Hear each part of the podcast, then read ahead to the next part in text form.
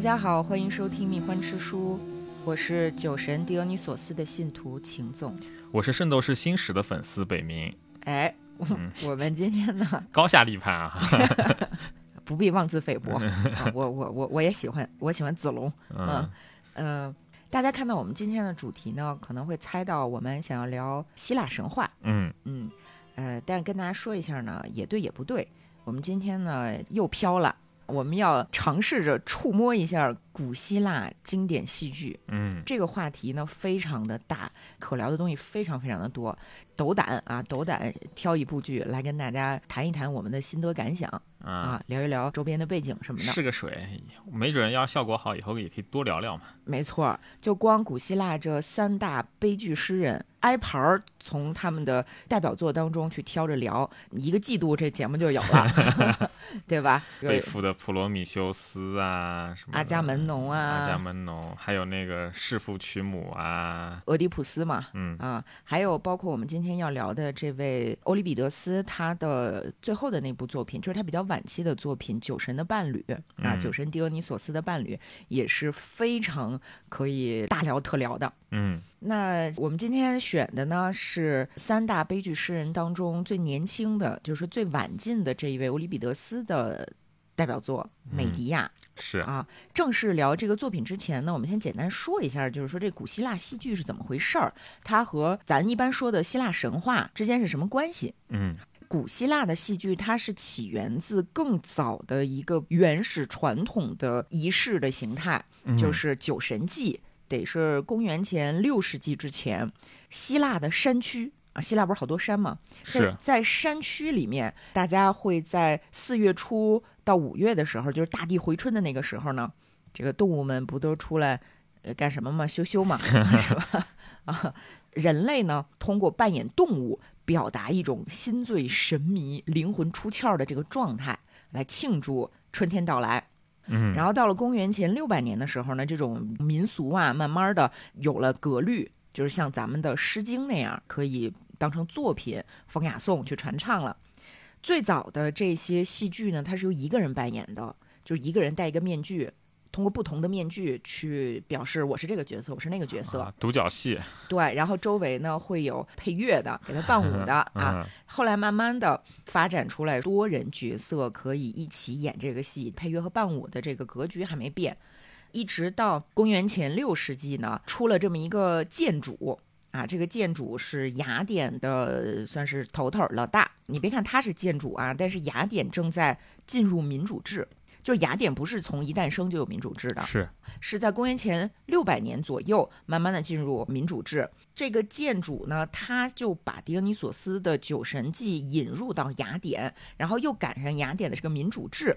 那民主是需要教育民众的，对吧？嗯大家就决定说，我们要用这个戏剧当成德育教材，培养我们雅典城邦公民们的呃政治意识。于是呢，大家说咱们得干一个大事儿，办戏剧节。啊哦，今天 你说咱们国内不是也有乌镇戏剧节呀、什么这种戏剧节吗？其实它都是来自于公元前六百多年。然后那个时候的城邦，大家就先开始什么二创啊，二创什么呢？就是荷马史诗和各种口头习传下来的神话。啊，慢慢慢慢的，这个戏剧节每年都办，越办越大，剧场就和公民大会、议事会和法庭一样，就成为了非常重要的政治活动。啊，其实我们今天常常用的一个术语叫机械降神，哎，机械降神也是搞戏剧舞台上面整出来的。嗯，其实最早就是说，真的是机械，我用这种装置，就比方说神灵天降这一类的，上面杆儿降下来一个，对 对，吊威亚掉下来，伴着宙斯啊或者什么样的一个人嘛。但后来就引申，意思就引申开去，就是故事说不下去了怎么办？来一发厉害的，对，这就是机械降神。然后慢慢的呢，荷马史诗不够用了。嗯啊、就出现了这三大悲剧作家嗯，三思，啊，三思啊，埃斯库罗斯、索福克勒斯和欧里庇得斯。嗯那个之前老有朋友来问咱们说，记不住人名儿怎么办？咱们今天呢，为了帮助记不住名儿的这些朋友，咱们给他们起个代号，好吧？比如说这个埃斯库罗斯，咱们管他叫老埃；啊，呃，索福克勒斯呢，咱管他叫大索，好吧？然后欧里庇得斯呢，比他们年纪都小一点儿，咱就管他叫小欧，嗯，好吧？也不太尊重吧？欧老师，欧老师，小欧老师啊，那那个 他们三个人呢，就代表着希腊，其实主要是雅典城邦的这个戏剧传统走向了巅峰。嗯然后咱们一般管这三个人叫悲剧作家，对吧？古希腊三大悲剧作家。对，还有喜剧呢。对，但其实这个悲剧和喜剧的分类呢，它是一个翻译上的误会。嗯当然了，也算不上太误会，因为今天英语里面 tragedy 也意味着说特悲惨、特特特特伤心，特是吧？衰，特对倒霉啊嗯但是在戏剧文学上，tragedy 它指的其实不是悲伤、怜悯、痛苦。啊，那它指的什么？咱们先看它希腊文的这个原文，嗯这个 trage drag 是什么意思呢？是指雄兽、男动物啊，啊雄兽。tragedy 那个 ed 啊是祭歌的意思，就是祭司唱的歌。啊啊所以这什么意思呢？是指在向狄俄尼索斯献祭的时候，我献祭要献公牛、公羊，对吧？啊献祭的时候唱的庄严肃穆的祭歌。啊所以这个罗念生先生很早的时候就提出来说，不应该翻译成悲剧，应该翻译成肃剧，严肃的肃，恭敬庄重，而且还有这个清除和引进的意思，哦就是具有一定的嗯政治意味、政治和教化的意味。所以，古希腊悲剧当中有一个很重要的元素，就是崇高。嗯你发现所有的古希腊悲剧，它讲究的都是崇高，哪怕是被尼采所批评的欧里庇得斯说他这个毁掉了悲剧的崇高，是吧？但是你仔细的看欧里庇得斯的作品，它依然是有崇高性的。嗯啊，然后刚才说那个喜剧 comedy。com comedy 是什么意思呢？comedy 其实指的是在酒神祭祀仪式上的狂欢，啊可以翻译成是谐剧或者是笑剧比较合适。啊然后不管是喜剧还是悲剧，还是说这个谐剧或素剧呢，都是伴随着雅典城邦的繁荣和它民主制的发展起来的。所以大家就可以看到，戏剧是非常重要的。嗯啊，戏剧、文学、文化生活，它是非常重要的啊。那我们今天呢，就挑其中我个人最喜欢的欧里庇得斯的一部这个伟大作品《美狄亚》来给大家这个分享一下啊啊。讲到美狄亚呢，其实很多朋友应该是听过美狄亚的传说故事。就是大家看那个小的时候，不管是希腊神话的动画片儿啊，还是这个连环画啊，还是这个阅读什么的，大家可能都听说过这个人。对，但他的故事本身是非常复杂，相当于一个很大的体系里面的这么一个角色嘛。嗯，因为希腊神话有这么几个经典的文本嘛，包括神谱，包括那个荷马，然后还包括荷马同时期流传下来的一些这个口头的这个这个文这个民间的文学作，品都。是可以串起来的。对，它会有很多很多个版本，嗯，但不管是哪一个版本，美狄亚都是押送的老婆，那倒是。对吧？那这个押送是谁？干了什么事儿？然后美迪亚故事的这个最高潮，就最为我们所熟知的那个情节是从哪儿来的呢？咱们就得先介绍一下在神话当中的背景，嗯，就要说到金羊毛。是。金羊毛是怎么回事呢？那作为美迪亚这个故事背景的金羊毛，其实本身也是有一段来头的。所以我说，我们今天看那个希腊的神话故事，其实有点像看漫威。对，对不同的故事串在一个世界观里面，常常会有英雄在彼此之间打打酱油这个样子。就是奥林匹斯宇宙嘛。对，确实是奥林匹斯宇宙。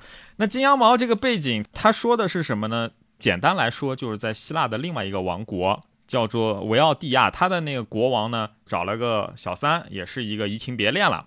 小三上位就成了新王后，她不但把那个老王后逐出了宫殿，还伪造了那个神谕，说的是什么呢？哎呀，现在我们国内遇上了饥荒，其实饥荒就是新王后自己整出来的。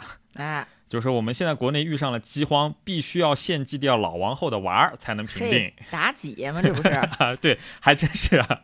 当然，宙斯呢就派赫尔墨斯去帮助老王后，就那个赫尔墨斯就派了一个会飞的，就长着翅膀的通体金色的一个羊，带着呢老王后的两个娃儿，一路往东飞，也从希腊一直飞到亚洲。嗯，他那两个娃儿是兄妹俩，妹妹呢掉到海里去了，后来成了那个波塞冬老婆，那是另外一回事情。总之，这个男娃儿呢就成功的抵达了欧洲，落在了今天的格鲁吉亚。哎，他呢不就把那只金羊呢献祭给了宙斯，但是他手上还抓着一把金羊毛嘛，嗯，然后他把那个金羊毛就给了格鲁吉亚，或者说就当时叫做科尔克斯的国王。嗯，对。然后那国王呢拿了这金羊毛，那毕竟这个东西是上天的，是神的东西，那不得了，他就把它挂在了阿瑞斯一个圣林，就神圣的树林的那个橡树上面。派了一头龙叫科尔克斯凶龙去看守这个金羊毛，嗯，这是金羊毛这个道具本身的一个背景，相当于是押送故事的一个麦格芬。对啊，这麦格芬出场了。那就是我们现在回过头来说押送本人嘛，押送本人他其实出生在伊奥科斯，今天在地理上来说，在雅典以北温泉关以北一一一点的地方。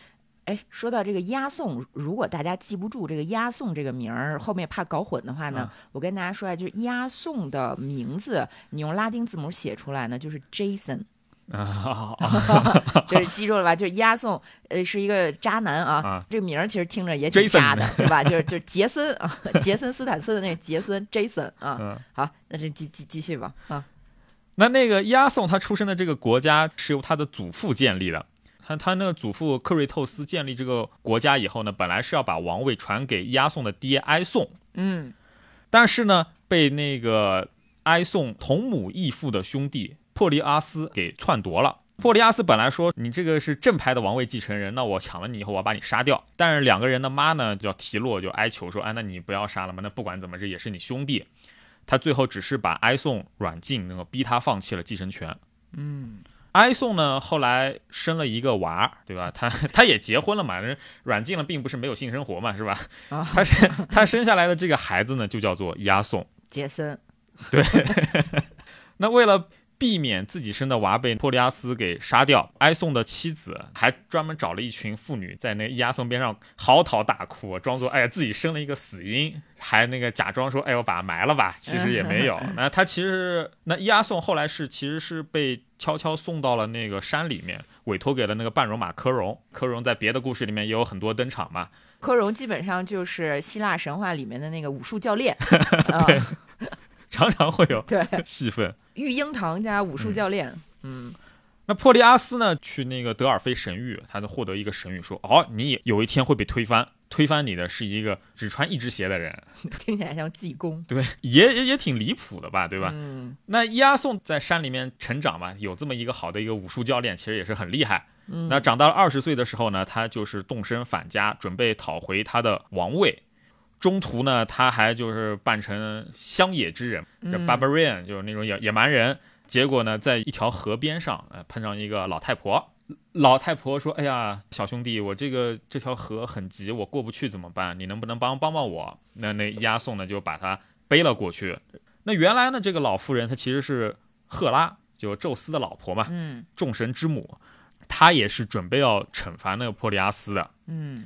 而且在穿过这条很急的河的时候，押送的一只鞋子掉了。那么他回到自己国家的时候，他其实只有一只鞋，然后就被国王看到了，就说：“哎呦，你这个人，按照神谕，你这个人是要篡夺我王位的，那我得想个办法把你弄弄掉。”嗯，怎么弄弄掉呢？那怎么弄弄掉？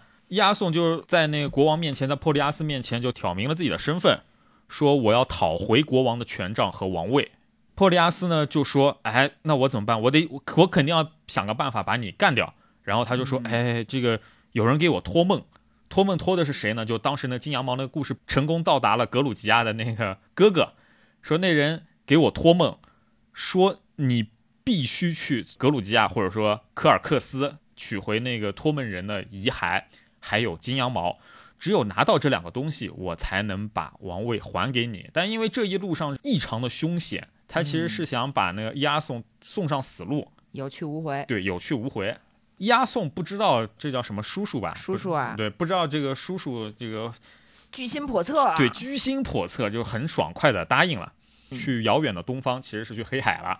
他和他的朋友们乘着当时希腊最大的船，叫做就阿尔戈号，没错，一路去寻找金羊毛。然后他们这一班人，其实我为什么说特别像漫威呢？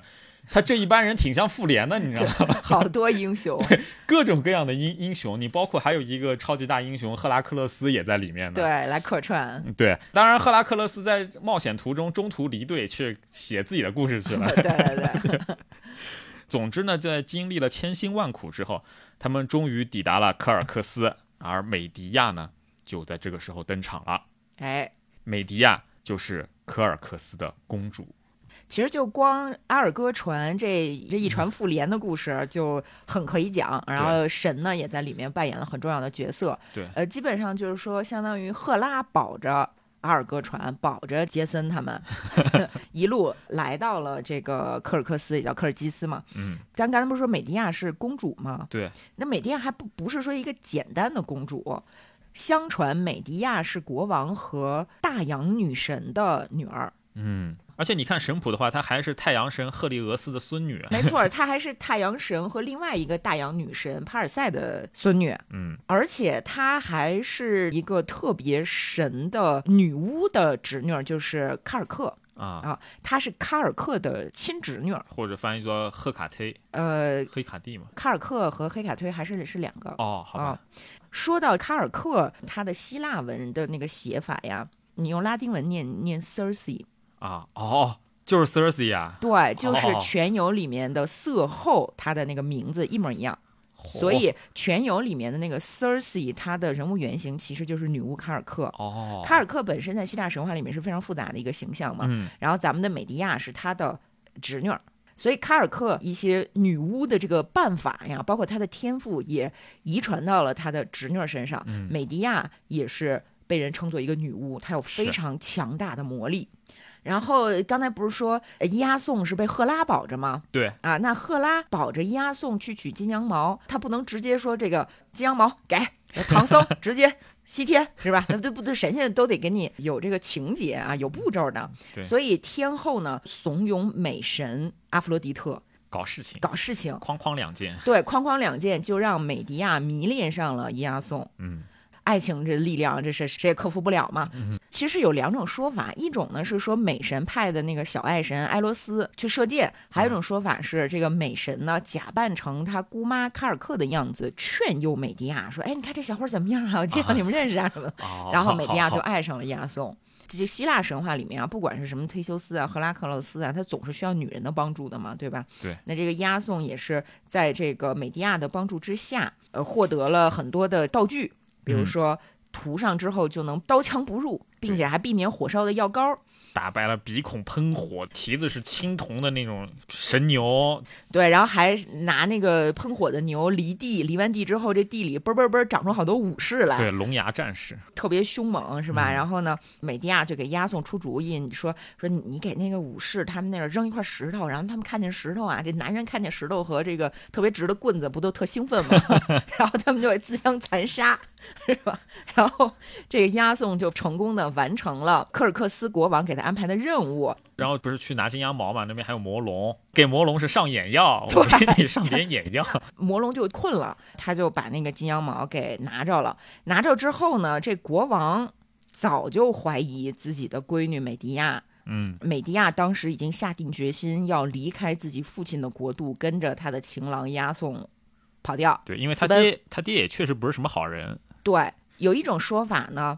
就是说，美迪亚的魔法和他的能力已经引起了他爹的记恨，所以本来他爹就想除掉美迪亚。那这个时候，美迪亚反正是准备跟着押送私奔了，提前跑到阿尔戈船去通风报信儿，说说你们快跑，我爹要干死你们了啊！嗯，然后大家就跑跑跑跑。这个时候呢，国王派出了自己的儿子，就是美迪亚的弟弟去追捕，结果呢，呃，美迪亚反正也够狠的啊。把把他弟杀了，非常厉害。杀了他弟呢还不算完，他把他弟的尸体切成一块一块的，一点点的扔。然后后面追捕他们的其他的士兵，说就是王子被碎尸了，我尸体尸块总要捞起来，对，总要捞起来，就开始这捞尸块，然后就错过了最好的追捕的时机。当然还有一种说法，说他弟弟是被美迪亚当成人质，直接绑到船上，然后这个一边逃一边切的啊。但是呢，还有一种说法。啊，或者说我们可以去理解为什么当时有如此艳女的一个故事情节啊，就是说美迪亚作为一个女性，她有可能会挑战王权，所以呢，她弟弟实际上是被她爸杀的，但是把这个脏水泼到了美迪亚身上啊。当然都是传说啊，都是传说，只是说每一个传说的版本，它可能背后都代表了一些潜意识和文化现象，嗯，然后它非常的有趣。但不管怎么样吧，阿尔戈船载着。跟他们一起逃跑的公主美迪亚，女巫美迪亚继续流亡啊，流亡的路上也遇到了什么什么塞人啊，还有在我们美丽的克里特岛上面，什么青铜巨人啊什么的，扎人血管子这样这种事情。是铜巨人，就是美迪亚用巫术把他弄死的。嗯，然后大家别忘了，来抢金羊毛是干什么？来抢金羊毛是为了替押送夺回王位。对，那押送就回到了故乡。这个叔叔老叔叔王也磨磨唧唧的，不愿意把这个权利还回去嘛，对吧？而且他还发现他自己的爹哀送就在他离开这段时间被他叔给迫害嘛，就逼他喝下有毒的牛血，已经死掉了。这已经是从那个抢王位之仇变成了杀父之仇了嘛？变成哈姆雷特了啊！这唯一不一样的就是说，哈姆雷特的这个恋人呢，非常的弱，是一个美丽且柔弱的女子。嗯，但是美迪亚呢，她不是那娇滴滴的公主啊，是是吧？美迪亚呢，来到了押送的故乡，听说就是她呀，说是老公，就是他害害你爸，害你，是不是？嗯，弄他，然后呢，就想了一条毒计，先这个亮明身份，说我是一个女巫，对啊，我有一些办法可以返老还童。你看，我拿了一个老老羊，很老的一只山羊，我把这个很老的山羊放在我配的这个药方里啊，拿锅这么一煮，哎呦，变小羊了，对，返老还童，返老还，童了。那叔叔叔王叔叔国王不就心动了吗？嗯，哎珀利亚斯老师对，珀利亚斯老师就，哎呀，那谁谁不想重获青春啊？啊，尤其是珀利亚斯的女儿们比较的喜欢研究这些这个封建迷信的东西，就被美迪亚蛊惑去劝父亲说说来吧，试试吧，这多棒啊！这个爸爸，对，而且要按照程序来，先把你剁碎了，对，然后说羊是整个煮就行，人得是先先切了啊，切了煮的透嘛，对吧？入味儿，就把珀利亚斯给切碎了。然后走了，煮了，还还没走呢。本来大家说，那是不是押送这回就是复仇得报，可以大权在握呢？嗯，叔叔也有儿子呀，那呃叔叔的儿子阿卡斯托斯发现说这是一条毒计呀，说你们这经常太歹毒了，于是就把杰森夫妇给赶走了。嗯，没杀没杀了，我觉得也挺怪的，其实那你说最开始他光穿一只鞋进到这个普利亚斯的王宫的时候，那也没弄死他呀。其实我穿一只鞋也也挺没溜的，你这个上了岸了，你就不整个鞋，然后就一只脚光着，你就一路走回走回王国，也破案了，押送是霍比特人。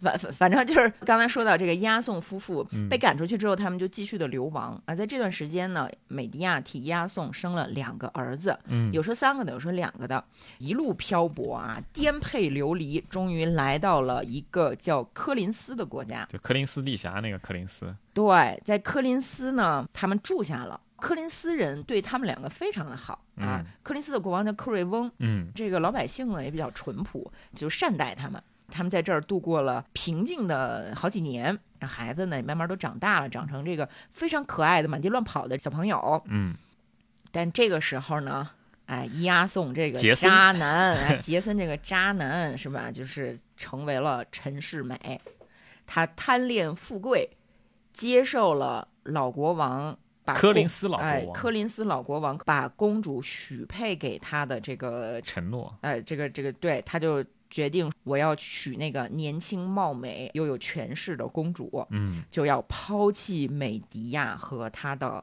孩子们。我们今天啊，这儿刚刚进入正题啊，因为欧里比得斯的这一部《美迪亚》这个剧本儿就是从这个时间节点开始的。嗯，之前的那些呢，各式各样的传说，我们把它进行了一个综述。对，故事背景，对，那接下来呢，欧里彼得斯的这个剧本他是怎么写的？嗯这部剧一开场上场的第一个人物，既不是押送，也不是美迪亚啊，嗯也不是老国王和公主，而是一个保姆，进行了一个背景介绍，然后表达了他对美迪亚的同情。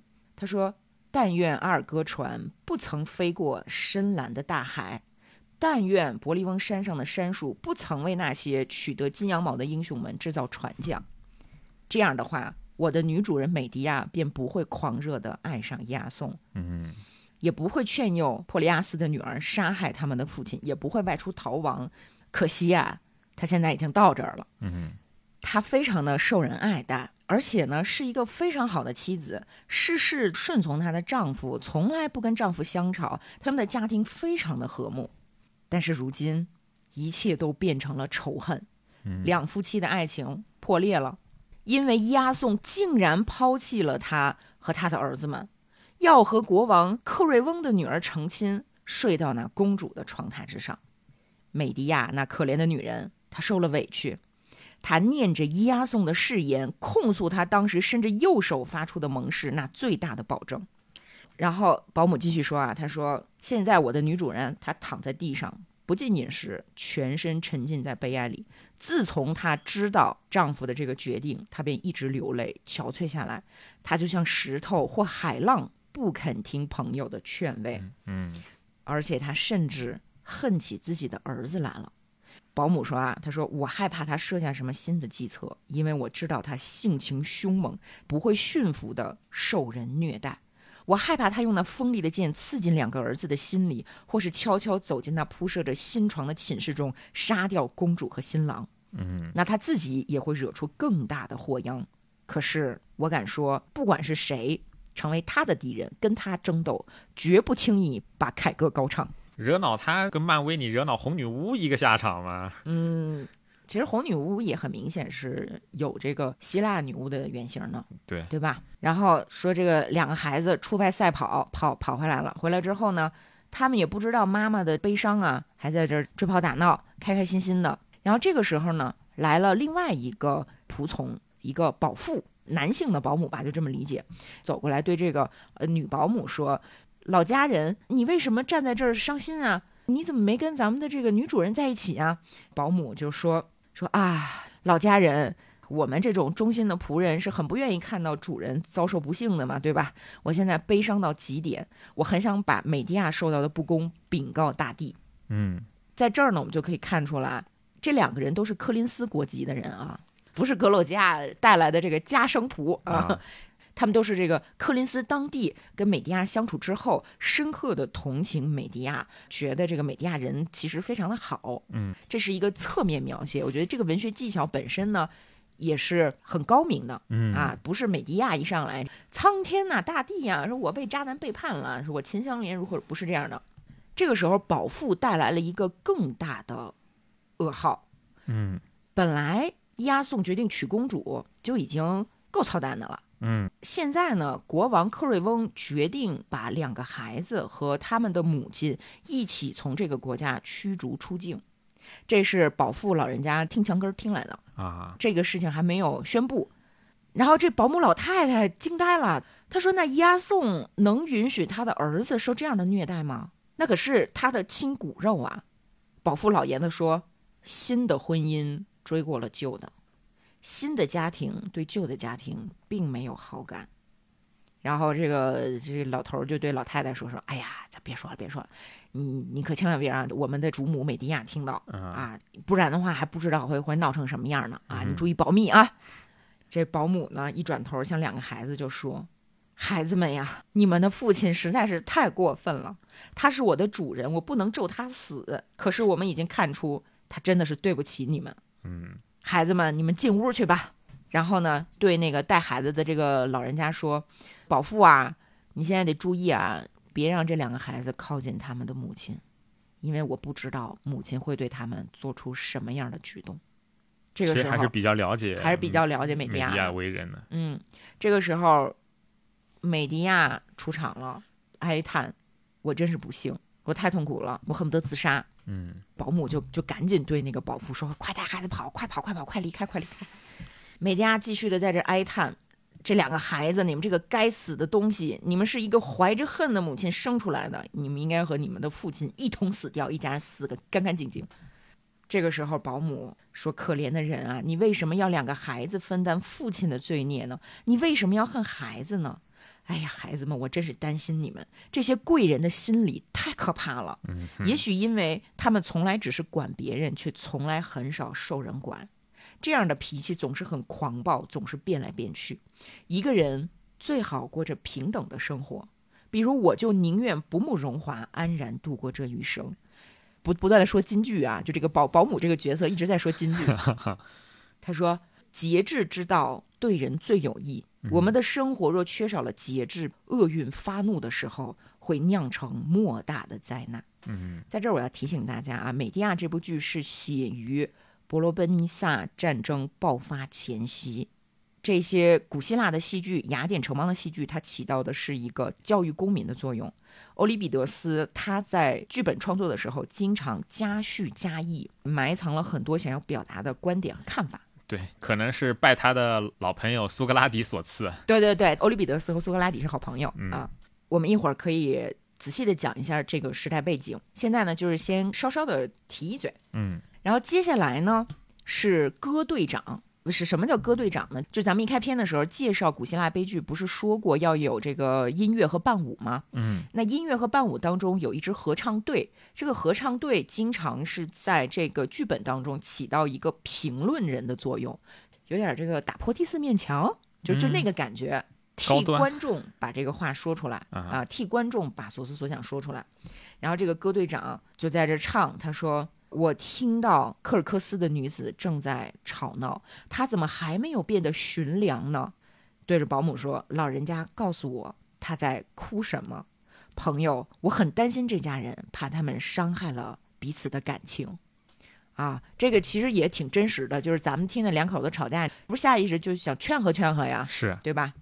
但是美迪亚还在哭泣。美迪亚说：“愿上天雷火飞来，劈开我的头颅，我宁愿抛弃这可恨的生命，从死里得到安息。”宙斯啊，你们看，虽然我跟我丈夫之间曾经有庄严的盟誓，但是他如今却让我亲眼看到他的新娘。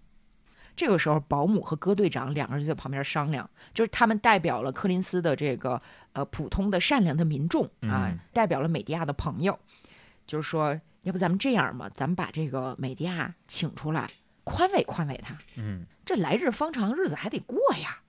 于是呢，柯林斯的妇女们就把美迪亚请出来，跟他说，就劝他嘛。美迪亚这个时候有一段很长的独白，可以说是非常的具有女权意识啊，非常的有革命性的这个女性主义的光芒。美迪亚说：“我受到了很大的打击，我的丈夫，我一生的幸福所倚靠的丈夫，已经成为了这世间最恶的人。在一切有理智、有灵性的生物当中，我们女人算是最不幸的。首先，我们用重金争购了一个丈夫，就是我们的丈夫是用我们的嫁妆买来的，嗯但他们反而会变成我们的主人。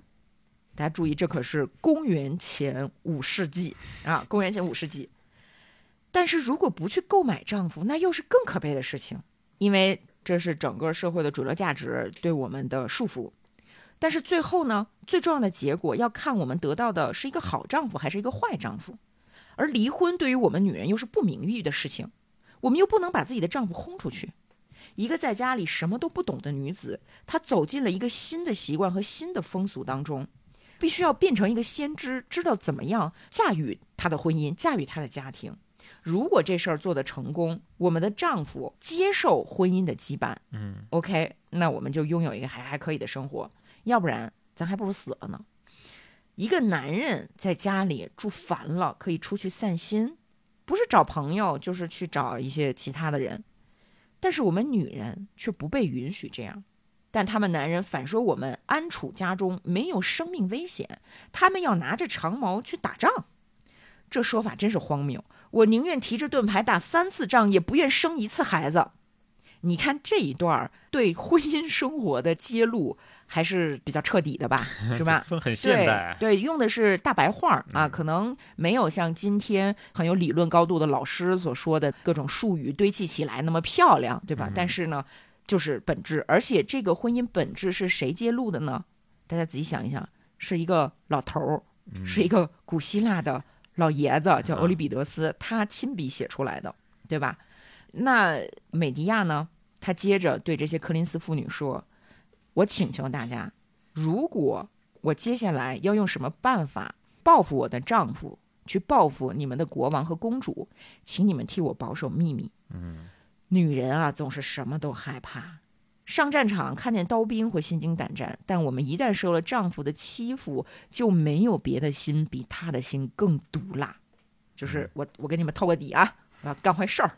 但是呢，我相信你们，请你们帮我保密。嗯那戈队长和保姆承诺，美迪亚，我们会替你保守秘密，因为你向你丈夫的复仇很有理由，难怪你这样哀叹自己的命运。”大家这是说着呢，说：“哎呦，国王来了！”哗哗哗都散了。这个时候，国王克瑞翁带着侍从来到了台前。嗯，克瑞翁一上来呢，就 P.O.A. 美迪亚，他说：“你这面容愁惨、对着丈夫发怒的美迪亚，你听这什么话呀？就是说你不守妇德，你竟然敢对你丈夫发怒啊啊！那你活该是被他抛弃，活该是被他驱逐啊，对吧？就是反正他这意思嘛。他说：我命令你带着两个儿子马上离开这地方，不许拖延，马上立即，right now。嗯美迪亚哀叹说：“我的仇人把藩锁全都放松了，意思就是说我的仇人正在满世界追捕我。我们好不容易找到了一个地方可以收留我们这一家人。嗯，我一个女人现在没有任何可以上路的海岸能够躲避灾难。你现在这样残忍的对待我，就是要我死。孤儿寡母，我一个人带着两个孩子逃避仇人对我的追杀，这不就是要杀死我吗？”对，克瑞翁呢也挺实在啊。克瑞翁说：“嗯，我也不瞒着你，我是害怕你陷害我的女儿。嗯啊，你天生聪明，你又会法术，而且你你你要被你丈夫抛弃，你肯定生气呀、对吗？而且我还听人传报说你被丈夫抛弃后威胁杀死我们，所以我上来就摊牌。对，说我得我得预先防备。嗯啊，我宁肯遭到你的仇恨，也不能叫你软化，到后来懊悔不及。其实克瑞翁真的还挺不心狠手辣的。对，挺直的，就是对还是一个你这个时候如果换一个别的，你不就弄死他了吗？对，直接派兵来弄死，或者直接赶走就完事儿了。对，那美迪亚就说：“国王啊，你之前听到的那些坏名声害我不浅，已经不是第一次害我了。”他又感慨，他说：“一个有头脑的人，切不可把他的子女教养成太聪明的人。”嗯，说我之所以有这么多的坏名，恰恰是因为我太聪明、太能干。嗯太聪明的人，除了得到无用的骂名，还会遭惹嫉妒。如果你献出新的学说，愚蠢的人会觉得你的话太不实用；如果你比假学究更高明，他们就认为你是最可恶的人。这一段是什么意思呢？我跟大家说一下啊，就是欧里庇得斯他所处的那个时代是赶上了一场有点类似于古希腊的启蒙运动的叫质术运动的一个思潮。嗯质数运动呢，也叫这个呃算是诡辩诡辩运动、啊，就是 sophistic 啊 sophistic 的这么一场运动。那在这场运动当中呢，出现了很多的质术师、诡辩师，他们尝试着用客观和理性，甚至你可以说是科学的眼光去看待神的信仰，嗯，看待宗教。那欧里庇得斯呢，就跟这些人其实走得很近，就有一点相当于是怎么说呢？就是这些质术师他们在挑战雅典城邦既有的价值观和人伦，就跟我们十七世纪启蒙运动是差不多的。嗯那在这种情况下呢，也是涌现出了一批人物啊。这批人物里面呢，就有欧里庇得斯的老师，他的名字叫阿纳克萨格拉。嗯阿纳克萨格拉比欧里比德斯大二十多岁，就是他的一个忘年交，也是他的老师。这个人呢很厉害，他在当年就曾经提出过说，太阳并不是阿波罗，他认为太阳是一块遥远的燃烧着的岩石或者金属。多牛逼啊！你想想看，公元前就五五世纪吧，啊，太阳的本质嘛，这不就燃烧的金属？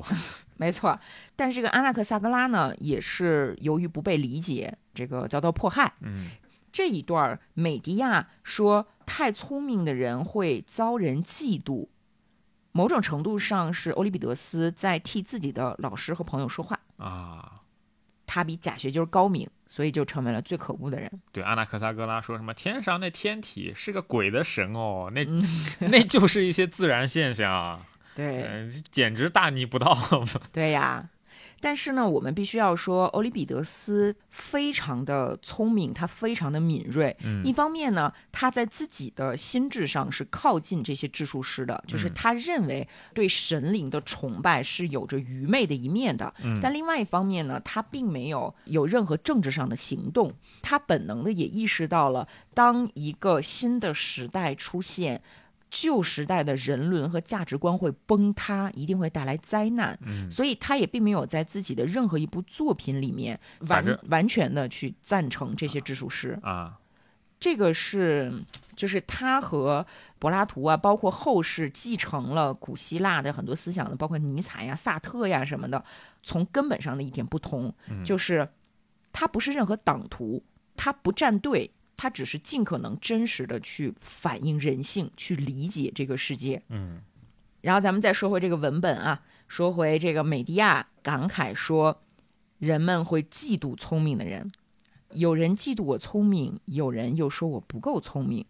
国王啊，你因为我聪明而畏惧我，但是我从来没有陷害过你，对吗？所以国王，请你不必惧怕我。你按照自己的心愿把女儿嫁给了我的丈夫。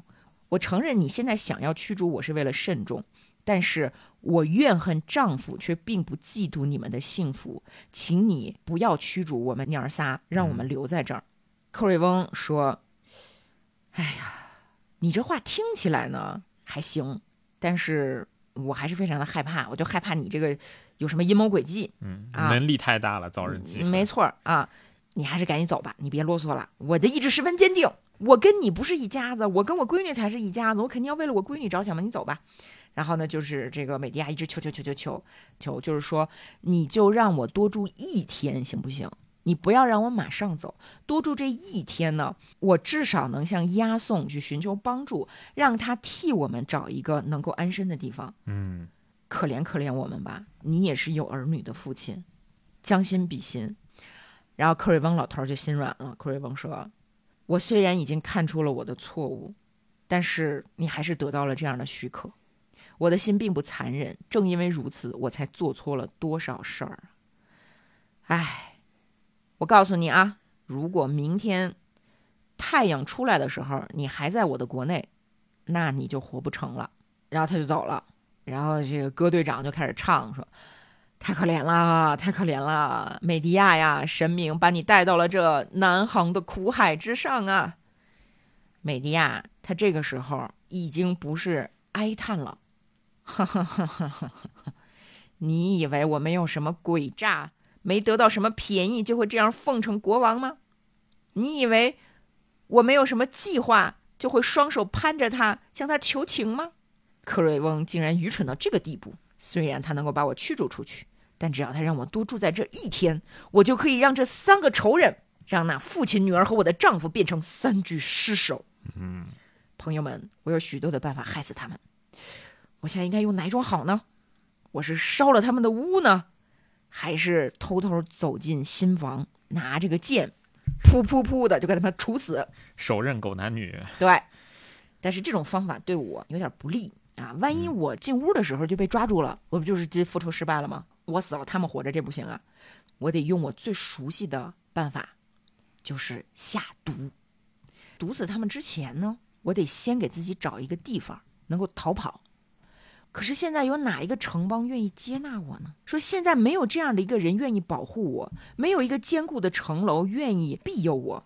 但是不管怎么样吧，不管我自己事成之后是死是活，反正我是总要弄死他们的。我要复仇。我向我闺房内供奉着的赫卡推啊，赫卡推就是魔法女神啊，也叫黑卡蒂。对，她在自己国内的时候是黑卡蒂神殿的祭司。祭司对，就是女巫啊。对啊，黑卡蒂养黑猫。啊，她是一个猫奴啊，然后说，凭着这位我最崇拜的、永远扶助我的女神起誓，他们绝没有人能够白白伤了我的心而不受到报复。嗯，然后一转场，谁来了呢？渣男来了，押送来了，跟克瑞翁一样，这个一上来就 PUA，一上来就要当爹。啊，这也不是头一次，我时常都注意到，坏脾气是一种不可救药的病。说这个美迪亚呀，你明明能够安静的听从统治者的意思，住在这个地方，但是你却说出了很多愚蠢的话，逼得别人把你驱逐出境。你尽管骂我是个坏透了的东西，反正我不介意。谁知你竟然骂起我们的国王来了？你应该想想，只得到了放逐，这是便宜你了。我呢，曾经努力的去劝过国王。去平息他的怒气，希望你能留在这儿啊！这个是我们的夫妻情分。可是你怎么这么愚蠢呢？你为什么诽谤国王啊？你这是活该叫人驱逐出去呀！在这种情况下呢，我依然不想对不起你，我不想对不住朋友，所以特别跑来看看你。这杰森不太行。杰森啊，这杰森啊，杰森说说夫人，我很关心你啊，我恐怕你带着儿子出去受穷困或者缺少点什么东西，呃，所以我是想帮助你，但是你呢，老这样恨我啊，你你看这是就这么个情况，给美迪亚气的。美迪亚说说你还有脸来见我？你害了朋友，又来看他，这不是胆量，不是勇气，这是人类最大的毛病，它叫无耻。嗯，但是你来的正好，因为我可以当面骂你。让我从头说起，在阿尔戈船上航海的希腊英雄全知道，我父亲叫你干这个干那个，是我救了你的命。这一切都是因为我的情感战胜了理智，让我抛弃了父亲，抛弃了家乡，跟着你东奔西跑。然后我又帮助你害死了你叔叔，替你解除了一切的忧患。你这个王八蛋，你得到了这么多的好处，现在却出卖了我和你的两个儿子。如果你因为没有子嗣，你说你跟我离婚了，你去再娶一个倒可以原谅。但是你现在除了我之外，你还要抛弃你的亲生骨肉。我现在再也不相信誓言了，全都是因为你，因为你破坏了你的盟誓。我这只右手。你曾经屡次握住它求我，我这两个膝盖，你经常抱着他们求我。你现在对着我的手，对着我的膝盖，你你摸着你的良心，你是个什么东西啊？你一顿臭骂啊，把他们自己这些年经历过的很多往事，他为押送做出的那些无私的奉献都细数了一遍。对，也相当于交代故事背景嘛。对，押送说：“这个女人，我呢，我好像不应该跟你对骂。”呃，你过分的夸张了你给我的恩惠，我我不我并不觉得这一切都完全是来自于你的恩惠啊，这一切都是爱神安排着来救我的，我不愿意把这个事儿说的太露骨了，我一直给你留面子呢。不论你因为什么帮助过我，这个事情做的呢总算还不错，可是因为你救了我，你自己得到的利益可比你赐给我的恩惠大得多。首先。你可以从那个野蛮的格鲁吉亚搬到希腊来住，你你是感受到了文明的呀，你知道了怎么样在公道与律条之下生活，不再每天都玩暴力，而且现在全希腊的人都听说说又有一个有一个娘们儿叫美迪亚，哎，非常的聪明，所以你现在呢声名远播。如果你依然住在遥远的科尔克斯，没有人会称赞你啊。如果命运不是叫我扬名立万。叫我屋里充满了黄金，你现在的这一切是从哪儿来的呢？至于你骂我跟公主结婚，我得跟你说啊，这个事儿呢，其实是我替你们着想。哎，我不是为了我自己的爱情啊，我不是这个见色起意啊。P.U.A. 代师 说这个，对于你和你的儿子，我已经仁至义尽了。咱我作为一个流亡的人，当我发现我能够做驸马的时候。还有什么比这个办法能够更为我的孩子多争取一些利益呢？你总是觉得我是因为爱上了公主才娶她，然后你在这这个吃飞醋。我告诉你，不是的，我只是想多生一些儿子。我为什么要多生一些儿子呢？我已经有了两个儿子了，我没有怨言，对不对？我是希望我的儿子能多几个兄弟，他们未来能够联合起来。所以你看啊，我这么为我的孩子着想，你是不是也应该为你的孩子着想啊？是不是？我打算利用未来的儿子来养活我们这两个儿子，我打算错了吗？如果不是因为你天天在这吃飞醋，你本来是不应该责备我的。所以现在，请你冷静下来，好吗？哎呀，就是这真的，我就我我作为一个现代人，我看到这段话，我我都要气疯了。那那你说这个美迪亚已经气到觉得好笑了。他说：“我的见解和一般人往往不同。”就是美迪亚说啊，他说：“我认为，凡是一个人做了什么不正当的事情，反而头头是道，啵啵啵说个没完，更应该遭到严厉的惩罚，因为他自负他的口才，能够把黑的说成白的，把一切罪过都掩饰起来，就更能大胆的为非作歹。你少跟我这儿说漂亮话啊！我现在就问你一句话，就能把你问倒。”如果你真的没有怀什么坏心，你为什么不先跟我商量，而是在生米煮成熟饭之后，是跟公主都上过床之后才被我知道的？你为什么要瞒住你的亲人？如果你觉得你做的事没做错的话，然后押送这个时候顾左右而言他，就说说，哎呀，你现在你这这你你心里这个怒火实在是燃烧的太狂烈了啊！就如果当初我把这个事儿告诉你。你不，你不是更生气吗？那那这个事儿不就办不成了吗？美迪亚说：“拉倒吧，你一撅一撅尾巴，我还不让你拉几个驴粪蛋吗？你就是嫌弃你自己娶的是一个野蛮人的女子，你就是觉得一个拥有巫女名声的一个女人会妨碍你的荣华富贵，所以你才干这种无耻的勾当。行了，你你你你你你别你别逼逼了，你快走吧，好吗？”你赶紧去跟你的新娘结婚吧！啊，押送说啊，我不跟你吵了，不跟你吵了。如果你愿意接受我金钱上的帮助呢，我一定慷慨的赠送给你。嗯，然后呢，我还要给你写一些推荐信，啊，让你去找我的朋友，让他们来照顾你。说如果你连这个都不愿意接受，那你就太傻了啊！事到事到如今呢，你如果能够息怒，那么对你就有好处。美迪亚说：“你滚蛋，滚蛋。”我用不着你的朋友，不接受你什么东西，滚！押送讪讪的就走了。接下来呢，来了一个我们很熟悉的人物，嗯，在我们克里特岛那一期向大家介绍过，就是爱琴海名字的由来——埃勾斯啊啊，雅典的国王埃勾斯老师，忒修斯的父亲。埃勾斯呢，啊，是柯林斯国王的客人。为什么来这儿呢？是因为想要求解他在阿波罗的这个神庙上获得的神谕。嗯啊，因为大家知道，就是咱们抽签儿不也是你得解签儿嘛，是吧？你获得神谕得有人帮你解释。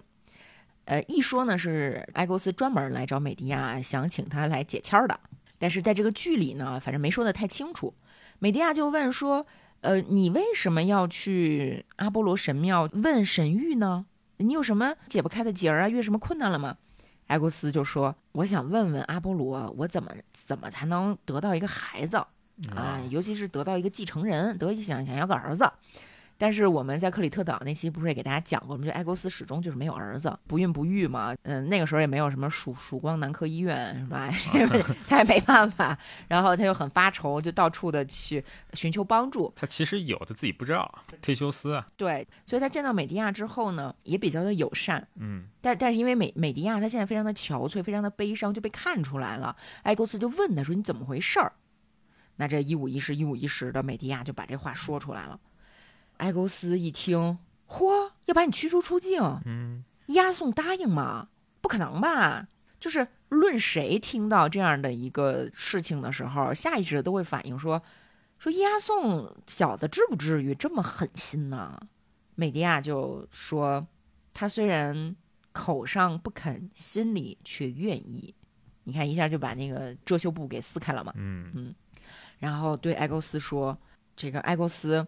我们现在走投无路，你愿不愿意成为我们的保护人？嗯，如果你保护我们呢，不仅可以证明你的仁慈，同时呢，我会利用我的魔法帮助你实现求嗣的这个心愿。嗯，埃格斯说：“这义不容辞啊！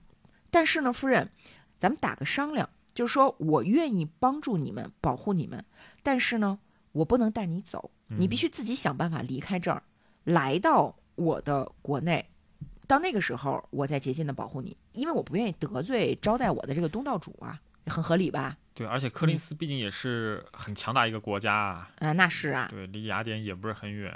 嗯，美迪亚就说：“那那行啊，那这个请埃勾斯凭借我祖父赫里俄斯的阳光，凭借全体的神明启示，你将保护我，不出卖我。”埃勾斯呢就说：“行，我起誓，如果我违背了誓言，我就会受到各种惩罚。”那就走了。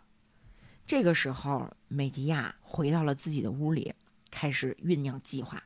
他酝酿一个什么样的计划呢？他说：“我要打发仆人去把押送叫到我面前，等他来的时候，我就对他甜言蜜语，我就说我已经回心转意了。但是呢，你们放逐我可以，请不要放逐两个孩子。嗯，这两个孩子跟着我呢，会非常的痛苦。那我实际上的计划是什么呢？”我要利用孩子去谋害国王的女儿。我要打发我的两个儿子，双手捧着礼物，一件精致的袍子和一顶黄金冠，前去献给他们的小妈儿，献给他们的后母。当公主接触到这些很漂亮的衣服的时候呢，她本人以及一切接触到她的人都会悲惨的死掉，因为我要在这上面抹上剧毒。接下来，我要为一件更可怕的事情悲伤痛哭，那就是在孩子们献上礼物之后，我要亲手杀死他们，我要亲手杀死我自己的孩儿。为了惩罚押送，我要让他再也看不到他生的儿子。有人认为我软弱无能、温良恭顺，但我恰好是另一种女人。要像我这样的为人才算最光荣。大家要注意，美迪亚的出身是希腊人眼中的一个蛮荒之地。对啊，她是一个未经所谓文明规训的女人。嗯做出这样的举动来，其实，在当时的希腊人看来是合理的，嗯，特别野。非常的野。美迪亚这样做就是为了报复自己的丈夫，让他心如刀割。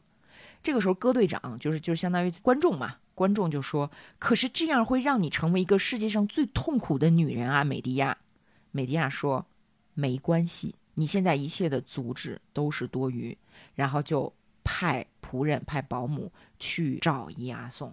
嗯合唱队就开始唱，请求美迪亚再好好想想，不要杀害你的孩儿。当你亲眼看见你儿子的时候，你你你怎么能鼓起残忍的勇气，让孩子们的鲜血溅到你的手上呢？但这歌声还没落，伊阿宋就上场了。伊阿宋就说：“啊，女人，虽然你现在视我为仇敌，但是呢，我大人大量。你现在对我什么新的请求啊？我来听听。”这个时候，美迪亚就换上了非常温顺的一张脸，对他说：“伊亚宋，请你原谅我，我们曾经那样的亲爱，你应当容忍我暴躁的性情。我现在想明白了，我我全想通了啊！你呀，你这么做都是为了我好，你是为了给我们的儿子多添几个兄弟，我有什么好生气的？难道我不是四处流浪才到了这儿过上安稳的日子吗？我真是蠢，我太蠢了，我我我之前生气。”白生了，我现在认为你很棒。我原本应当协助你去娶那个新娘，站在你们的床头伺候你们，给你们端洗脚水。说这孩子们，孩子们快出来，快快亲亲你们的爸爸，一家人重修旧好，忘掉过去的愤怒和仇恨。但是美迪亚说着说着，看着孩子们跑出来，忍不下去了，眼泪吧嗒吧嗒的就开始往外掉。嗯押送说：“啊，夫人。”你看，刚才叫女人，现在又叫夫人了。夫人，我称赞你的言行。哎呀，过去的事儿就过去了啊。一个女人因为她丈夫找小三儿而生气，这是很自然的。但是你看你现在，这不是很好吗？虽然稍微晚了一点儿，但是呢，你毕竟又变得很善良了。嗯，孩子们，你们的爸爸、你们的父亲已经替你们迎来了最大的安全啊！我我现在很关心你们啊。你们未来会认识更多的兄弟，你们会成为这个地方的高贵的人物。这个快快长大，好好学习啊！等你们进入到壮年的时候，爸爸再来看你们啊！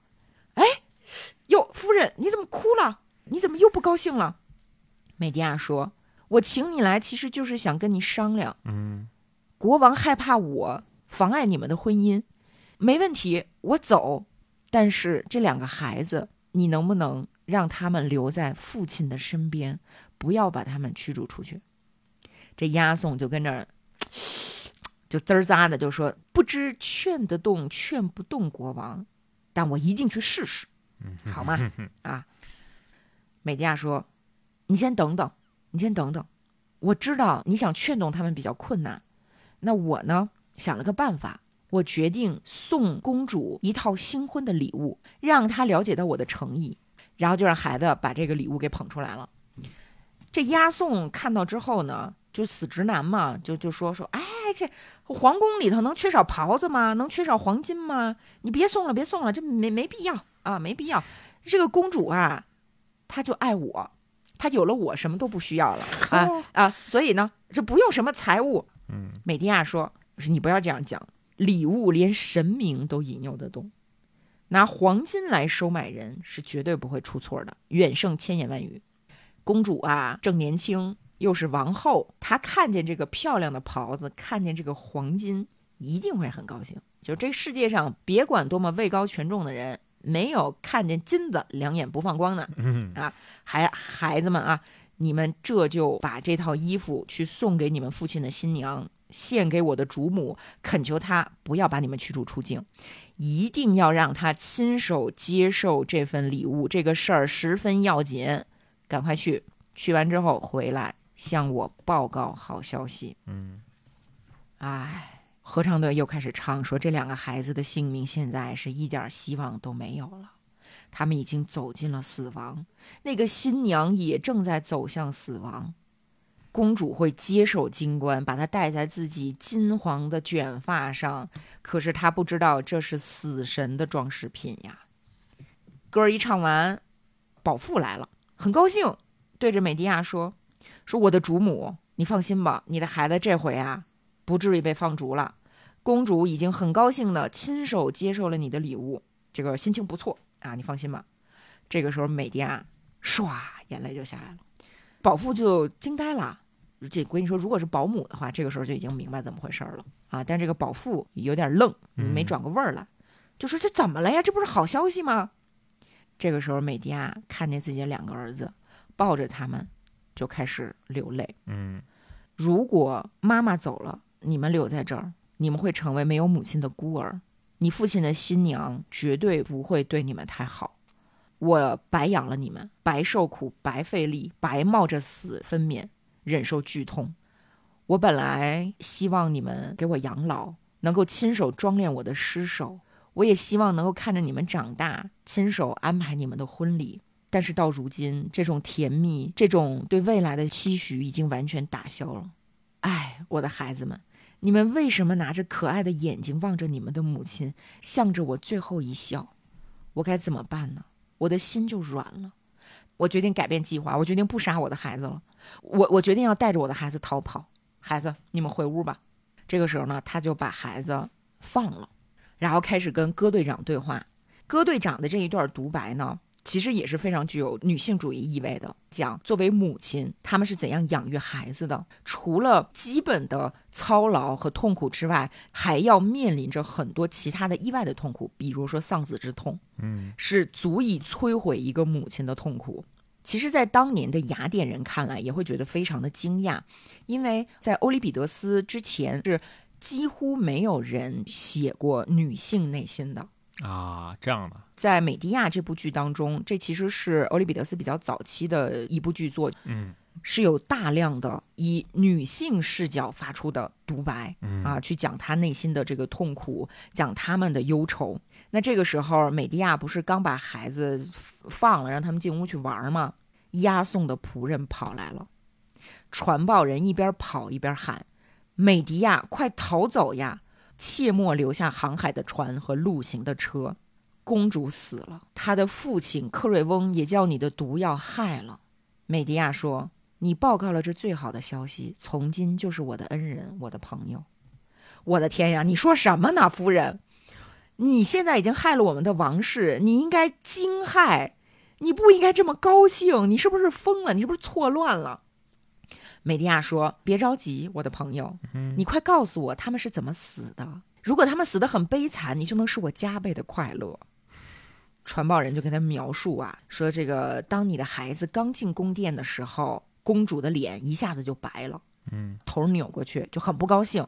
但是这个时候押送就哄他，他说：“哎呀，咱这都是一家人了，快快快把头转过来，承认你丈夫所承认的亲人，请你接受这份礼物。”就看我的面上好吗？为了我把这孩子留下来，嗯，让他俩认你做妈妈。本来公主是很不高兴的，但是哎，一看见那个黄金的衣袍啊，哈，眼儿都直了，不能自主就答应了丈夫的请求。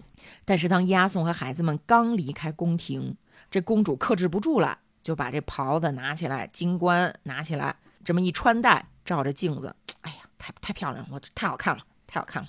他从座椅上站起来，拿雪白的脚娇柔的在房里踱来踱去，十分满意这两件礼物。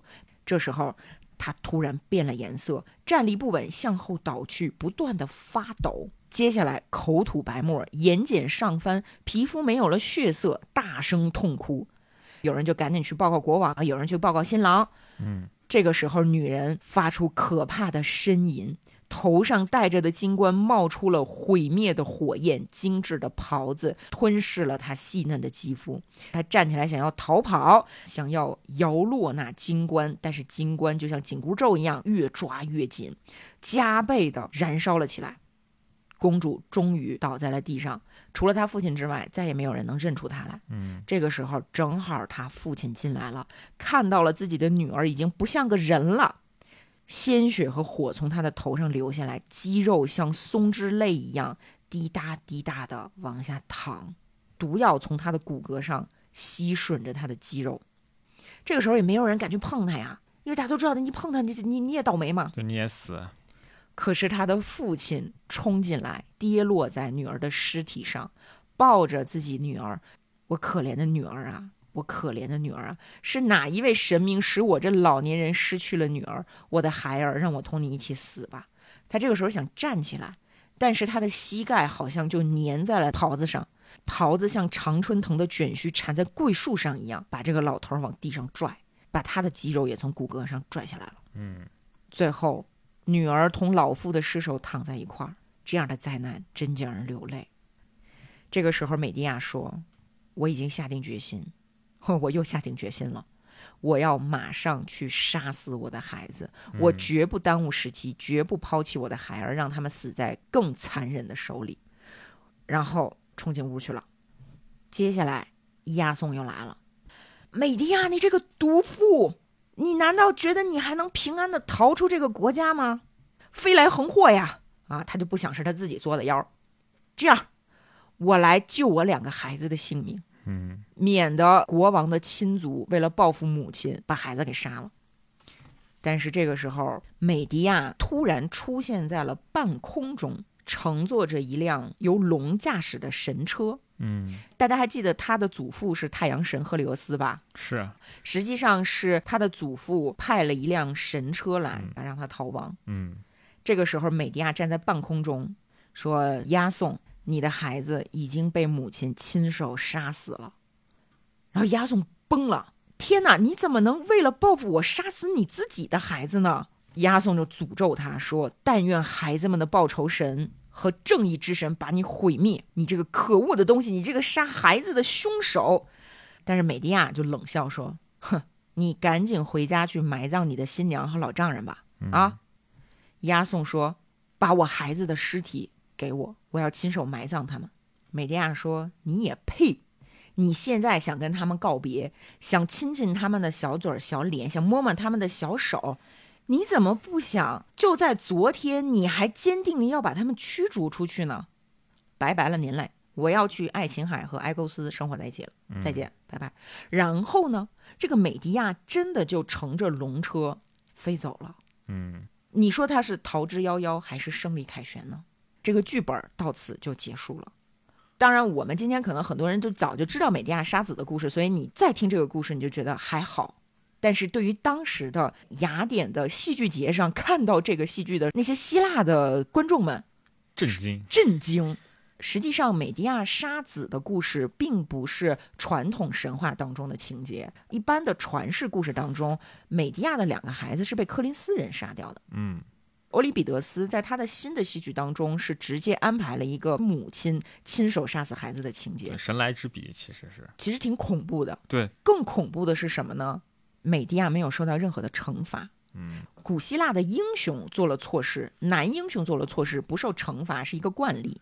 嗯，但是女英雄做了错事从来没有不受惩罚的啊。但是在这儿呢，美迪亚不仅没有受到法律的惩罚。他甚至还成为了神，嗯，因为他是乘着龙车飞天了，戛然而止，给观众们留下了深深的道德的虚无感。确实是感觉非常震撼，你想想看。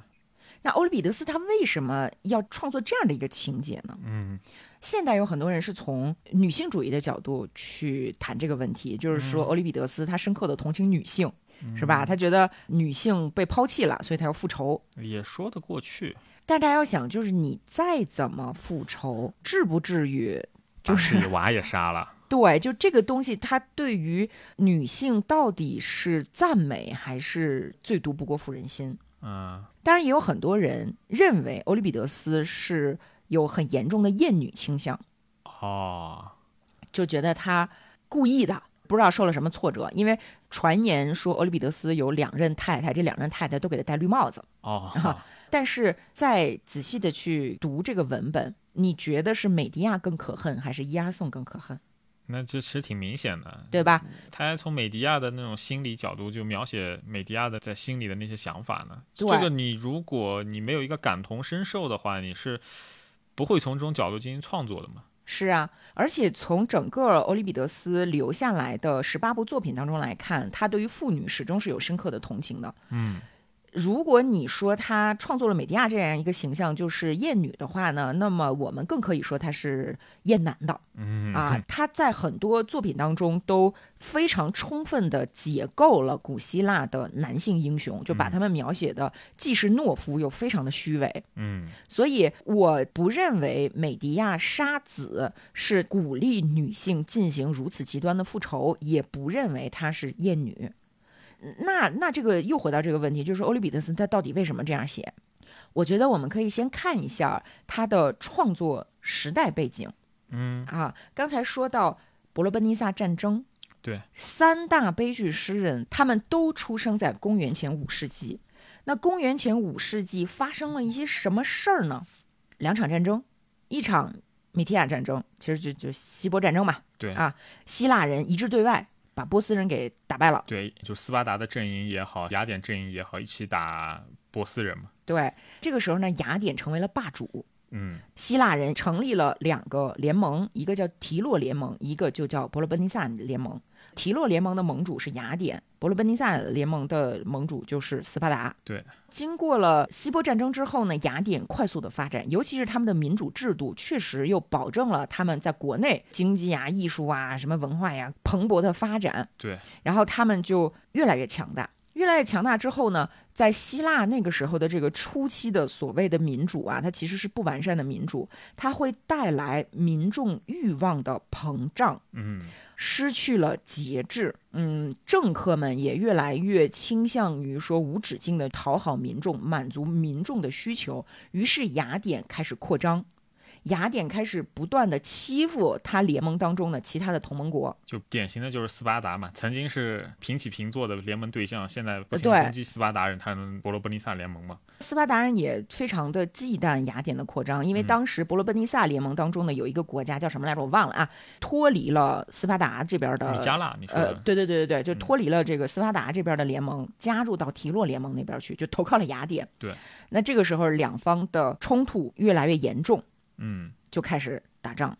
但是非常有趣的是什么呢？代表了民主的雅典是整个希腊地区众邦国、众城邦眼中的强权，反而是那个落后的农村的军事贵族的斯巴达被看成了是正义的反抗的力量。对，啊，很屌鬼看起来呃，对，但确实是这样。你想想看，他们之前是希波战争，一致对外打那个波斯人，在后来的就伯罗奔尼撒就战争，就他们内战当中，雅典人甚至堕落到直接和波斯人联盟啊，对，实在是有点说不过去的。那就多行不义必自毙嘛，反正嗯。雅典就输了，嗯，被希腊的余邦打废了，嗯。啊，呃，这个伯罗奔尼撒战争一共打了三十年，对。啊，然后呢，我们认为希腊时代最伟大的那些思想家都是这个时期的，对啊，呃，往往还互相认识。对，像什么那个修昔底德，就是修昔底德就是写那个伯罗奔尼撒战争，对吧？嗯然后呃，苏格拉底、索福克勒斯、欧里庇得斯，什么阿里斯托芬儿，对，阿里斯托芬儿就是写喜剧的啊，不停的讽刺这些这个大思想家、大剧作家的这么一个老哥啊，写了《云》和《蛙》这种，嗯，哎，那你看确实很堕落。你看欧里庇得斯和苏格拉底都是雅典人，嗯，但是是在这样一个民主制度下面，他们是逃偏放逐法，是你们滚蛋。像这样牛逼人其实是挺好的，两个人你要么滚蛋，要么死嘛。就是苏格拉底选择了死，欧里庇得斯选择了润嘛。对，他就后来去了马其顿。对，其实他并不喜欢马其顿的那个傻逼国王，嗯，但是呢，他为了能够更加清静的进行创作，嗯最后还是离开了，算是他的，你说祖国也好，还是什么也好吧，啊，离开了雅典，最后死在了马其顿。嗯，然后，然后你再看欧里庇得斯，他出生在一个什么时代啊？嗯，咱说那三三思啊，老埃，这个大锁，还有这个小小欧是吧？嗯啊，老埃呢是参与了两场反抗入侵的希波战战役，啊，他是经历了整个希腊地区的崛起，嗯，所以他的数据，他的 tragedy 其实是很崇高的，并且对人性和神性都是充满敬畏的。哦，那个普罗米修斯是他的吧？对啊，你看盗火者，对啊，对吧？那索福克勒斯啊，索福克勒斯就是相当于在雅典民主制的衰落期，嗯是他的创作高峰。所以索福克勒斯呢，他既有对人性的哀叹，但是他不至于太悲观。嗯索福克勒斯比欧里庇得斯大十五岁，嗯。也就是说，欧里庇得斯出生的时候，他正好赶上的是既见证了希腊的繁荣，同时也眼见着呼拉拉斯大杀青。嗯。并且呢，他的早期作品是创作于内战爆发前夕，也就是说，他已经非常深刻的、非常敏锐的感觉到了，说我们这个地儿有什么东西不对，嗯这个东西很不对，但是呢，我又不敢明说，或者说我又不好明说，明说了又显得特别 low，那怎么办呢？我就创作一系列的作品。嗯啊，包括他晚期的很多作品，其实也一直在处理这种自由、人性、神性等等的矛盾。嗯美迪亚和呃，他另外一部作品就是那个就是那个忒修斯他媳妇儿陷害他大儿子的那个故事啊，那部作品也一样是在不断的犹豫纠结当中去做坏事儿的女人这样的形象。嗯你像美迪亚做出了这样骇人听闻的罪行，最后呢却能够变成神，其实是一种反崇高。嗯欧里庇得斯在这儿探讨的是人性当中存在的一种非常非常荒谬、非常无奈的一种现实主义的东西。对，很真实。呃，尤其是在古希腊呢，大家经常讨论什么是人。嗯你比如说，亚里士多德就曾经说，人既不同于神，也不同于兽。嗯神呢，他对你们人世间所有的这些悲伤、这些困扰，I don't care, I don't give a shit，我根本就不在乎。所以神并不受道德的约束。嗯那动物自不必说，动物人家本来就不受你道德的约束，对吧？动物和神都是独来独往，或者说他们都有自己的一些想法。那人是什么呢？人是要受道德约束的，人是关系，也就是说，人是政治动物。而你可以很清楚的看到，美迪亚她作为女巫，作为一个咱怎么说就翻翻帮来的这么一个野蛮女子，嗯，她其实是反政治的。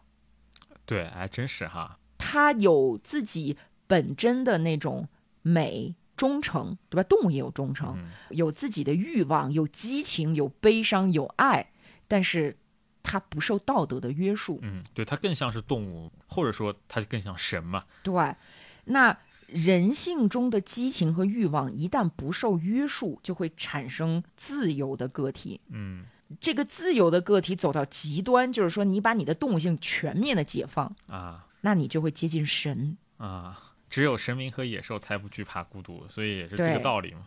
所以，人如果无节制的追求神性，完全的释放自己的动物性，就会损害人性的完整。嗯所以，在这儿这么深刻的一个主题，他用这样戏剧化的方法去展示，没有给出药方儿，没有说我们接下来该怎么办，嗯，对？吧？他只是告诉你说，请认识你自己嗯啊，人啊，认识你自己。不光是在美迪亚当中，其实，在欧里庇得斯的另外一部剧本和库巴，就是叫《赫卡柏》当中啊，也有一样的情节处理。什么呢？就赫卡柏是谁啊？赫卡柏是特洛伊的老王后。嗯，那特洛伊不是被这帮希腊孙子给干了吗？是什么赫克托啊什么的都死了，是吧？特洛伊的女性们就沦为了奴隶。啊，然后赫卡柏的孩子们一一被杀死。那这位特洛伊的王后呢？她一开始先求那个阿伽门农，嗯说说阿伽门农，我以前曾经帮助过你，我给你过恩惠，现在你能不能保护我的孩子？然后那个阿伽门农呢就怂了。阿伽门农说：“哎呀，也不方便吧？”我也只是一个联军领袖而已嘛。对，然后阿伽门农还抢了那个那个卡珊德拉，就是嗯那个、呃，就是那个女祭，她阿波罗的女祭司，就是赫卡柏的女儿。嗯这位特洛伊的王后就把人间一切信任的纽带抛弃了，嗯我再也不相信人间了。她就变成了一个非常愤怒的，诶，也是复仇女神的这样的一个形象。嗯那最后呢，赫卡柏变成了一只母狗。那你想，美迪亚是成神了，赫卡柏的复仇女神变成了一只狗。嗯那欧里庇得斯之所以对人性有这种理解呢，是一种对当时雅典民主制度的诊断。为什么呢？因为绝对的民主，或者说不断膨胀的所谓的民主，它在保障非常非常自由化的个人主义的时候，它其实是无力承载的。嗯放弃了道德和人伦的和对超越性的，咱就说对神吧，对神的敬畏之心之后，你的这个欲望的释放一定会带来悲剧。其实几百年后，很类似的事情就发生在他们边上的罗马嘛。对呀、啊，对吧这个就是最早期的初期民主制度包含的内在的必然发生的悲剧。嗯这当然，我们这么说，如果你只看美迪亚这一部剧呢，你可能会觉得有一点过度解读。但是，如果我们把欧里庇得斯的所有戏剧你放在一起看，尤其是到他晚期的时候，那一部《酒神的伴侣》，你可能会看得更清楚一点。嗯酒神的伴侣》讲的就是啊、有有这么一个城市叫这个忒拜，嗯这个推拜的国王叫这个彭透斯。啊彭透斯呢，他是一个保守的国王，就是他信的是旧神。他觉得我们这个城邦相信的，不管是宙斯也好啊，是阿波罗也好啊，我们都是一个理性的，我们都是讲规矩、讲道德的。嗯但这个时候呢，哎，这酒神啊，狄俄尼索斯来了，说你们都信我，狂欢。狂欢。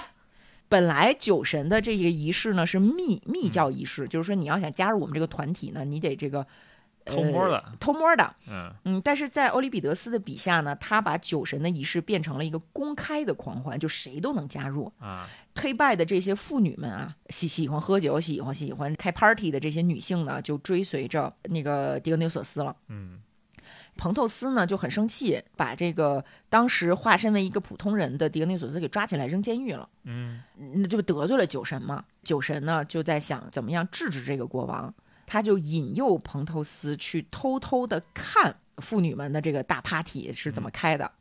彭透斯一开始呢就还犹豫，但是后来没有经受住诱惑就去看了。结果呢是被狂欢中的这些女性、这些酒神的信徒，包括他自己的亲生母亲，生生撕成了碎片。嗯在这儿呢，酒神精神就是自由和民主。嗯欧里庇得斯并没有完全的否定和批判酒神，他只是在呈现，就是按照这个不加节制对，按照这个规则发展下去会发生什么。嗯但是你也能够看到，在这部《酒神的伴侣》当中，那个酒神精神其实还挺好的，就是他真的是很自由、很民主，他其实非常的接近于我们现代所希望看到的一个世界国家，嗯既没有等级对，没有等级，没有剥削，没有政治，没有国家，大家是世界大同，然后我们一起嬉皮，嗯对吧？你看，在公元前五世纪就有这样的作品，先锋的不得了。嗯，太阳底下哪有新鲜事啊，对吗？嗯那其实欧里庇得斯他和现代人的差异是小于他和同时代其他剧作家的差异的，确实，所以我们会认为欧里庇得斯是一个非常具有现代性的现代作家。嗯嗯，包括他在刻画这些人物的时候，会用那种很现实主义的、很很深挖心理的描写。这个是在古希腊他之前的剧作家那儿没有的，嗯不管是荷马也好呀，还是这个埃斯库罗斯也好呀，你从来没有见过一个人会犹豫不决好几次。但是你看，在美迪亚这个剧当中啊，在杀子之前有五次犹豫，每次犹豫都不同，但是犹豫过后又斩钉截铁。嗯还有那个，咱说就是这个忒修斯媳妇儿的那部，那个那个其实是怀德啦，咱们上次准德拉、怀对德拉。啊，那个也不也不是我们的问题，因为那个是俄变，它其实应该是斐德拉，啊。咱们就管叫斐德拉吧啊，啊。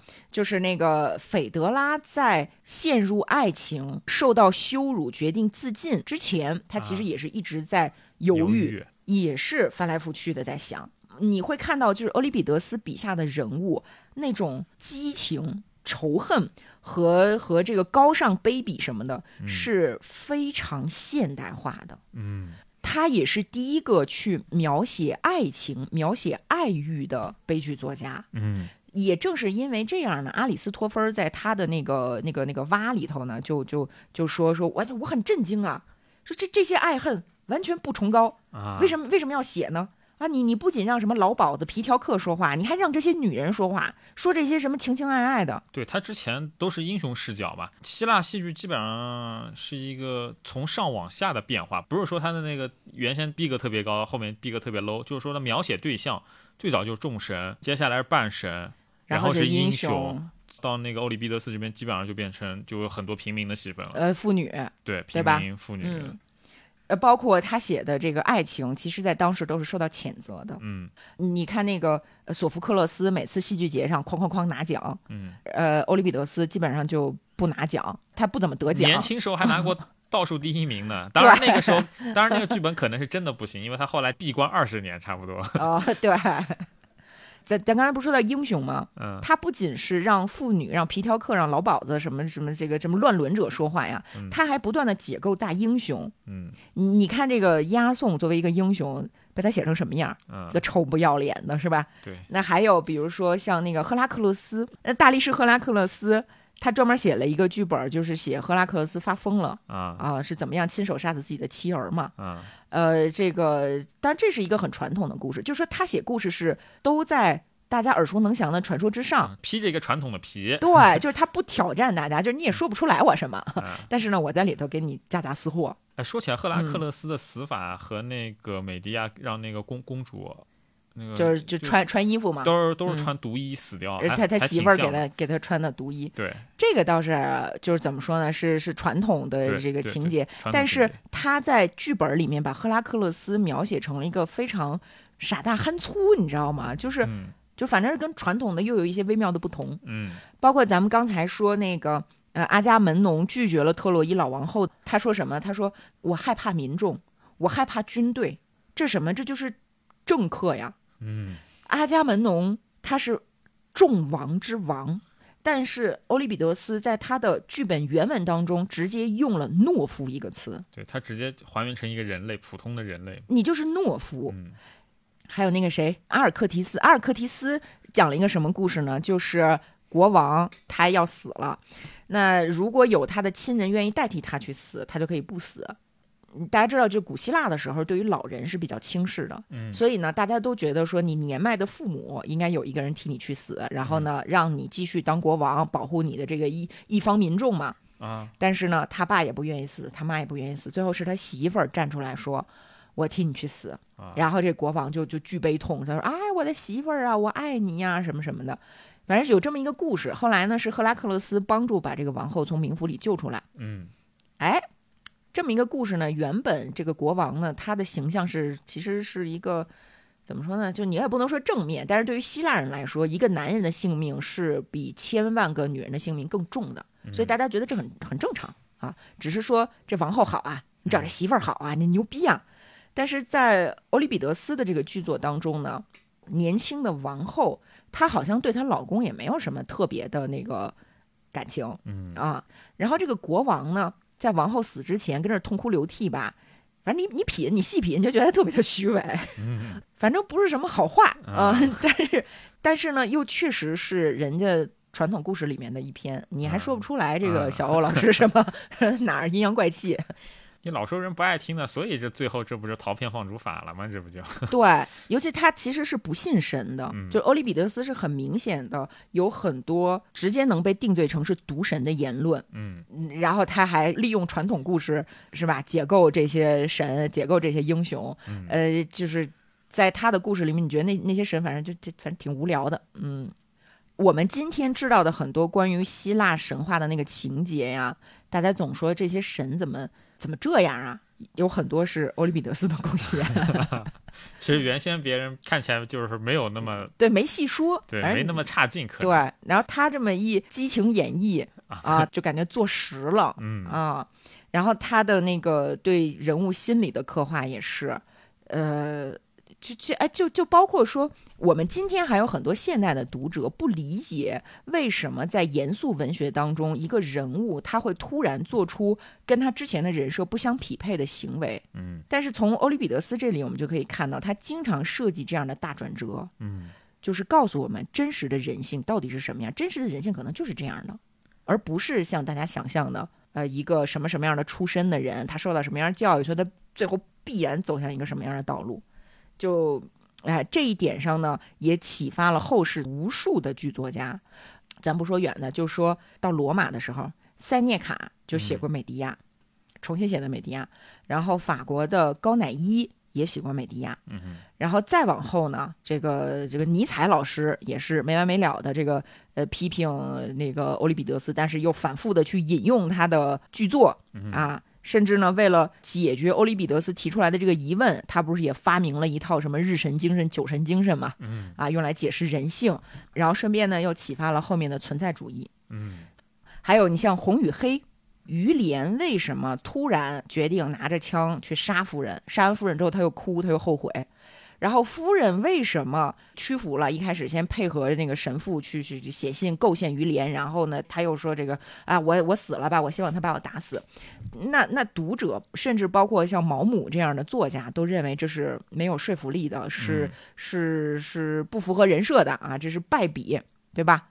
其实，在公元前五世纪，欧里庇得斯的剧作就已经告诉我们，这玩意儿其实是比你按照人设去创造人物要更真实的。嗯我们今天的现实其实并没有和公元前五世纪小欧老师所处的那个时代有什么不同。我们不断的在他的戏剧里面发现啊，这这不是相逢了吗？这 这不是对上了吗，？所以说你今天啊看美狄亚会觉得它特别特别现代。是的。他并不是鼓励女人复仇的时候杀死自己的孩子，嗯因因为你受到了不公的待遇，所以你就可以怎么怎么样做。嗯他只是呈现，他没有说应该或者是不应该。他没有做道德判断。对，但是呢，他心怀怜悯。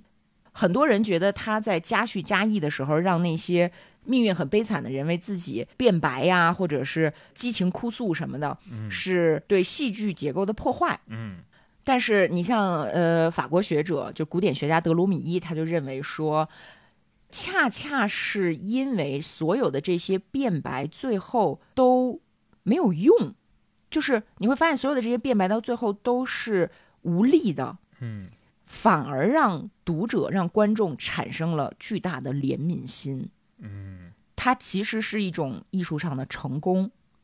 我觉得德罗米伊老师说的是对的，因为我在阅读这些剧本的时候，确实是第一遍觉得怎么画这么多，但是你第二遍再看的时候，你就能理解作者的安排的深意了。啊，就是在在滑向漩涡的当当中，这个你直接滑进去的话，就悲剧就没那么惨；但你不停挣扎的话，可能对，对，就是这个意思。嗯哦，然后那个谁，阿里斯托芬儿，他不是创作他那个喜剧，就是老嘲讽这些剧作家吗？啊嘲笑欧里庇得斯说：“你怎么老在那儿哀叹呢？”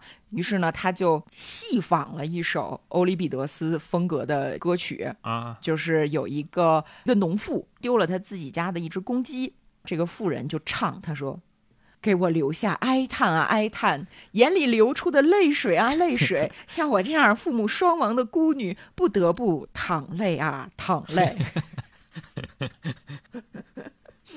哦哦哦，我我我最后我最后再说说一个那个啊，就是欧里庇得斯是非常反战的，嗯他还写过一个剧本叫《海伦》，那海伦的故事呢，就科幻了，你知道吗？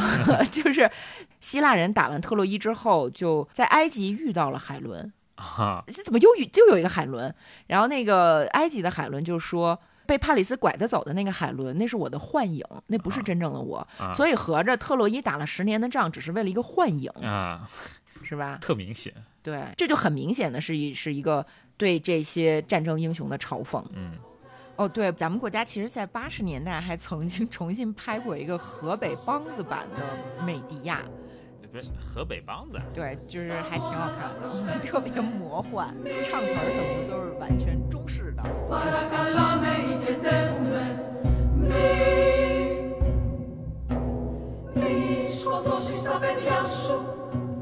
μη σκοτώσεις τα παιδιά σου.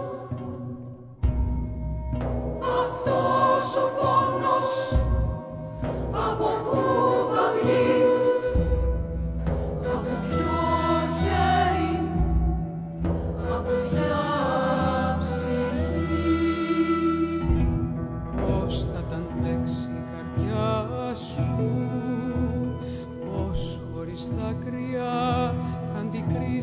ματιά την δακρυσμένη μοίρα των παιδιών την τρομερή. Δεν θα μπορέσεις, δεν θα πέσεις. Με το